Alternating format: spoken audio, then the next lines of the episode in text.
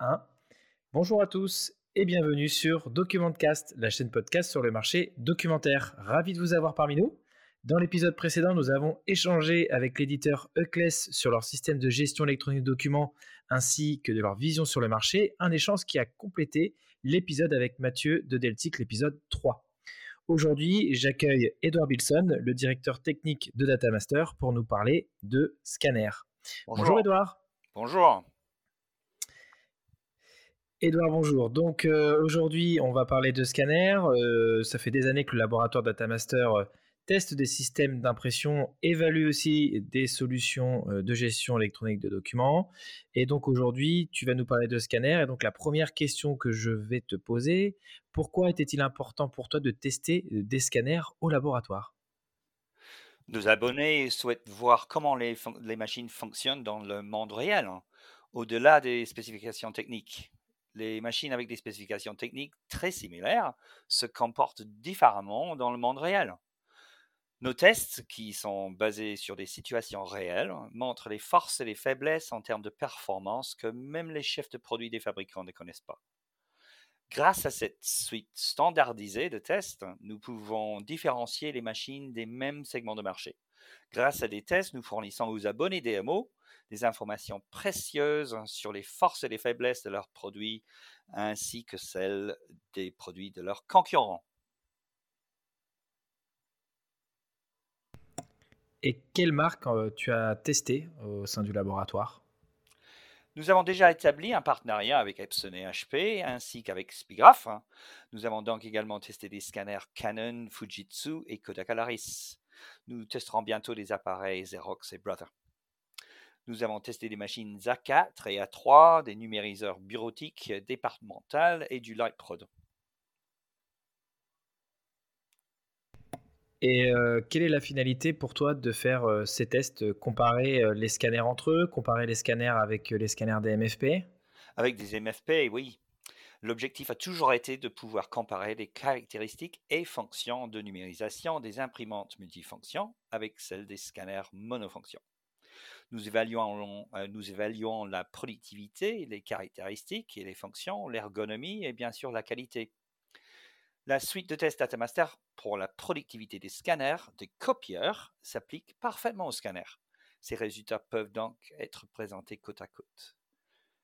La plupart des machines fonctionnent plus lentement que ne le disent leurs fabricants, mais à des degrés divers. Ce qu'aucun fabricant ne révèle jamais, c'est la rapidité du traitement de l'image.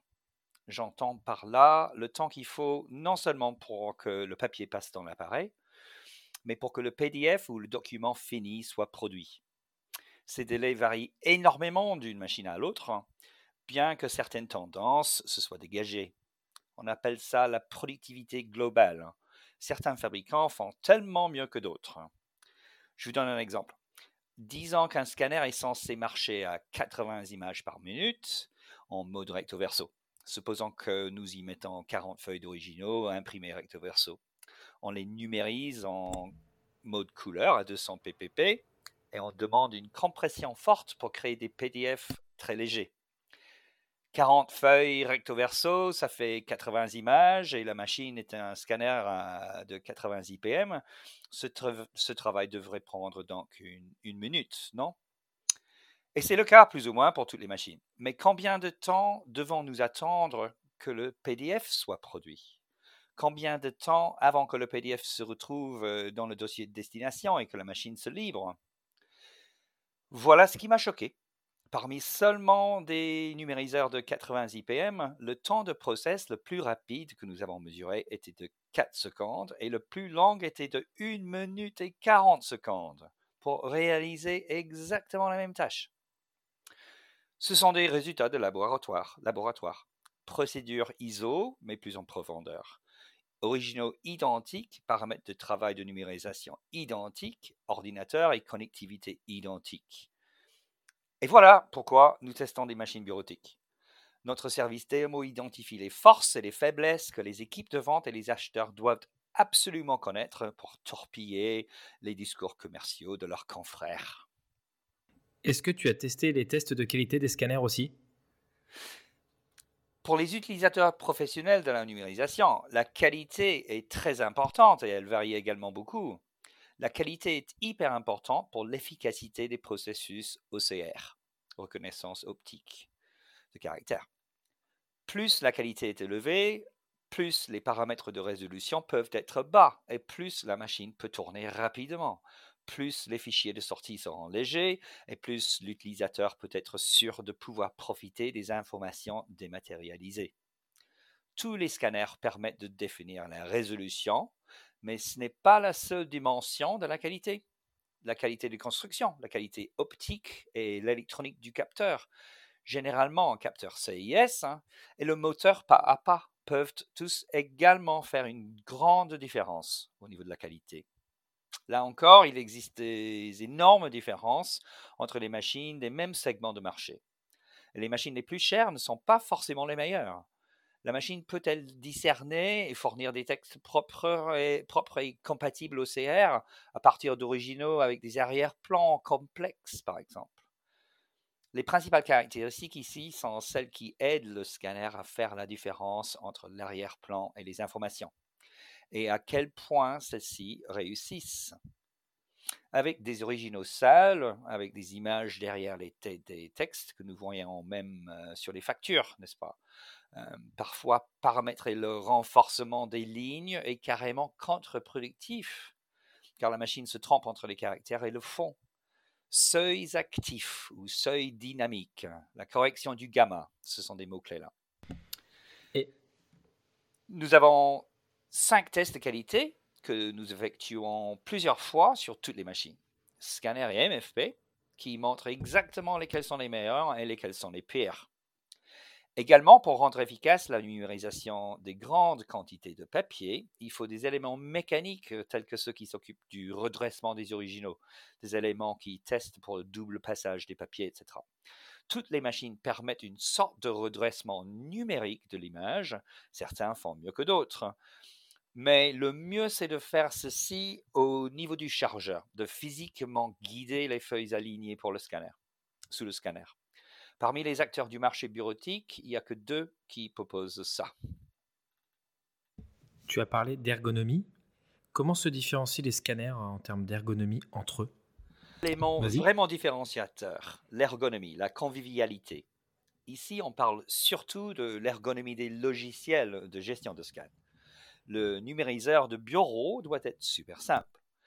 La machine départementale, par contre, censée réaliser plus de 5000 scans par jour, doit être automatisable pour des tâches spécifiques qui nécessitent des paramètres très complexes. Mais ça doit être réalisable sans une semaine de formation obligatoire. Et à ce niveau, je suis étonné que deux des constructeurs ont encore en 2021 des logiciels de gestion qui sont hyper difficiles à utiliser. Il y a des erreurs de conception qui coûtent du temps aux utilisateurs, qui maximisent les erreurs de paramétrage et qui doivent frustrer la totalité de leur base d'utilisateurs. Nous recherchons le bon compromis d'un maximum de possibilités dans un concept qui rend le travail de paramétrage le plus simple possible. Sur DMO, nos abonnés pourront regarder tous ces résultats et pourront se faire des comparaisons radar qui montreront les bons compromis de productivité, de fichiers légers, de qualité de scan et de la richesse et ergonomie des logiciels fournis avec les machines qui vendent. Mais justement, en fait, le scanner de bureau dit euh, un scanner départemental globalement, euh, est-ce qu'il fait des poids de fichiers plus légers? Est-ce qu'il a une meilleure qualité qu'un scanner de MFP Qu'est-ce que toi, avec ton œil d'expert, parce que ça fait maintenant une dizaine d'années que tu fais ça, euh, qu'est-ce que tu remarques en créant, euh, en, faisant des, nouveaux tests sur ces scanners? Au niveau du poids de fichier, il n'y a, pas, a pas beaucoup de différence. les scanners montés sur les photocopieurs sont pour la plupart de très bonne qualité et souvent on voit du PDF compact qui est un algorithme de compression super efficace. Bref, le poids des fichiers des fichiers de scan émis d'un copieur peut être parmi les plus légers que, l'on retrouve. Quelles sont les grosses différences entre les scanners des MFP et les scanners de bureau? Bureautique, départemental et tous les scanners A3 ou A4 jusqu'à la production, la technologie est à peu près la même que celle que l'on voit sur un copieur. 600 dpi, une seule ligne de capteur d'image de contact illuminée par un réseau de LED rouge, vert, bleu. La plupart des photocopieurs de bureau ont une capacité d'impression A3 ou SRA3 et ils ont donc tendance à avoir des scanners A3. Ainsi, les originaux peuvent d'abord être numérisés sur les bords larges, ce qui a tendance à être plus rapide. Mais quelle que soit l'orientation, les vitesses de numérisation A4 que nous citons, tous en IPM, images par minute, se comparent parfaitement, quelle que soit la taille du chargeur et des baies de numérisation. Les spécifications de vitesse de numérisation du copieur A3 concernent la numérisation en orientation paysage. Une différence peut-être plus significative est le logiciel fourni pour extraire les fichiers, les images des documents des, scanners. Les paramètres de numérisation sur un photocopieur sont très fonctionnels, mais tout ce qu'il faut pour numériser des documents mais ils ne sont pas aussi détaillés que ceux disponibles dans le logiciel de gestion des scanners. Dans le logiciel de gestion d'un scanner, vous pouvez modifier les paramètres pour un type de travail particulier, par exemple pour nettoyer les images qui ont des arrière-plans, et enregistrer ces paramètres. Vous pouvez configurer l'OCR zonal à partir de l'écran de votre PC. Vous pouvez euh, voir des vignettes et vous pouvez facilement importer des modifications à partir de ces vignettes. Vous pouvez vérifier la, progression du, travail. Vous pouvez envoyer des fichiers de sortie vers plusieurs destinations avec différents paramètres euh, et formats de sortie. Et vous pouvez souvent configurer les flux de travail sur un, logiciel de numérisation, ce que vous ne pouvez pas faire aussi facilement sur un MFP sans un logiciel. Oui, donc effectivement, il y a toute cette notion euh, de différence par rapport à l'orientation euh, des documents, le traitement euh, des documents aussi par le logiciel. Et puis, bah, bien évidemment, aussi, il y a la, gestion des originaux. Hein. On peut passer des, originaux beaucoup plus légers, des originaux aussi beaucoup plus lourds, des originaux beaucoup plus fins. Donc on a aussi toute cette partie de gestion originaux euh, qui, euh, qui fait la différence entre un scanner de MFP et un scanner de bureau, chose sur laquelle nous avons déjà échangé ensemble, Edouard. Et euh, quelle est selon toi la technologie qui manque actuellement sur le marché, qui n'existe pas et qui serait éventuellement à venir, qui pourrait révolutionner ce marché? Est-ce que tu as un avis là-dessus? J'aimerais bien que des scanners d'autres euh, des, plus chers dans le marché euh, améliorent euh, leur logiciel de gestion de scan. C'est ce que je veux dire.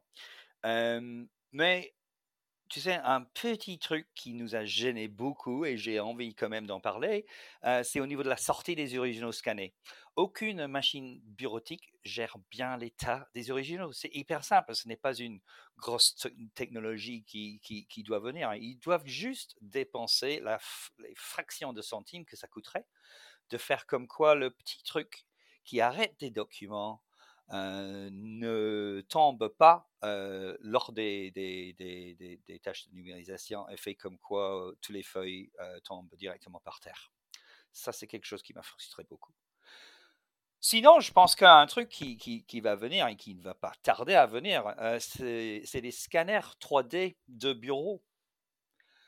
je ne suis pas technophobe, mais je ne suis pas non plus un geek entièrement.